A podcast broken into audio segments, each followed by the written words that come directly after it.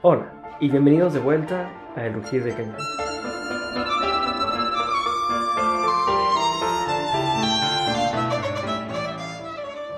¿Qué tal? Mi nombre es Ale Guevara y es para mí un gusto enorme saludarlos nuevamente en este podcast de Historia de México, El Rugir del Cañón. Después de exactamente seis meses después de la publicación del último episodio del podcast y marcando prácticamente el aniversario del episodio 0.1 Introducción, el podcast sale de su hiato para volver a navegar las aguas de la historia de México. Antes de explicar a pasar el porqué de tanta pausa y qué viene para el podcast en los meses venideros, quiero agradecer a todos aquellos que se mantuvieron ahí escuchando el podcast, que me han acompañado en redes y con una salva de 13 cañones en su honor a mis Patreon, que a pesar de mi ausencia y la desaparición del podcast del mundo del espectáculo, se mantuvieron constantes. Es una locura que a pesar de la falta de episodios, el podcast sigue ganando seguidores y sigue ganando escuchas, lo cual es una motivación aún mayor para seguir adelante. De nuevo, muchas gracias a todos por su paciencia y pues serán recompensados. ¿Por qué esta pausa? Por la fatídica tesis. Después de dos años de maestría y casi ocho años de investigación en torno a las cartas de relación de Hernán Cortés, mi tesis por fin tiene un punto final. Y ahora nada más queda atravesar el tortuoso camino hacia la titulación. Sin embargo, esto significa que tendré más tiempo para poder regresar a los libros, a los guiones, la edición y la publicación de los episodios para continuar con las aventuras de los habitantes del territorio del México antiguo. ¿Y qué es lo que viene para el podcast? Pues son bastantes cosas, de hecho. Lo primero es continuar con los grupos y culturas del México antiguo para cerrar el horizonte clásico y pasar finalmente al posclásico.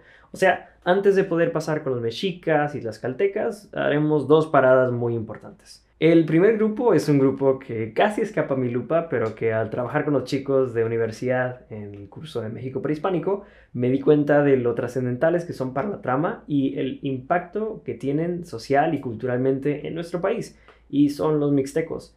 Ya hemos hablado de los Benza anteriormente, la gente de las nubes, y ahora el primer episodio, el retorno del rugir del cañón de esta semana, serán los New Sabi o la gente de la lluvia.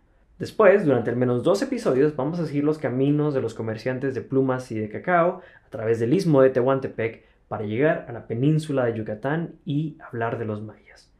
Este grupo surge durante los primeros destellos de civilización en América y se mantiene en pie de lucha frente a españoles, criollos y liberales por igual. A pesar de su aparente aislamiento en las selvas húmedas del sureste mexicano, los mayas llevaron su conocimiento a diversos rincones del territorio y, no obstante el abandono de sus centros a finales de la época clásica, siguen maravillando arqueólogos y científicos hasta nuestros días. Habiendo hablado de los mayas, volveremos la vista al norte hacia la llegada de los grupos nómadas que dan forma al posclásico del México antiguo y que compartirán el escenario con grandes grupos que ya estaban establecidos en el centro del país. Vamos a hablar de los totonacas, los toltecas, purépechas y desde luego mexicas, triple alianza, las caltecas y el fascinante sistema sociopolítico que existía en los siglos XIII, XIV y XV. Esto, desde luego, evitando caer en la trampa de que solo sea fijar el escenario para la llegada de los españoles en el siglo XVI. La realidad es que la historia de estos grupos es tan fascinante en sí misma que nos da para largo. Esto fue con respecto a los temas. Sobre otros asuntos más generales les comento que pronto tendremos por ahí un sitio web donde podrán encontrar imágenes, mapas, contenido adicional del podcast para que quienes quieran visualizar lo que se está hablando puedan encontrar material de referencia. Y además, para conmemorar el aniversario del podcast, se está armando otro episodio de preguntas y respuestas. No olvides que puedes enviar tu pregunta sobre la historia de México a las redes o al correo del podcast.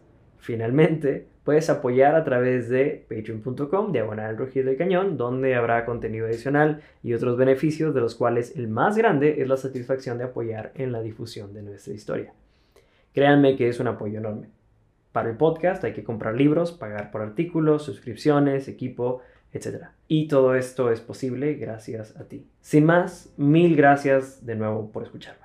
Estén pendientes este fin de semana para el regreso del podcast y recuerda que si no puedes apoyar a través de Patreon, puedes hacerlo siguiendo y compartiendo el podcast con tus amigos y familiares.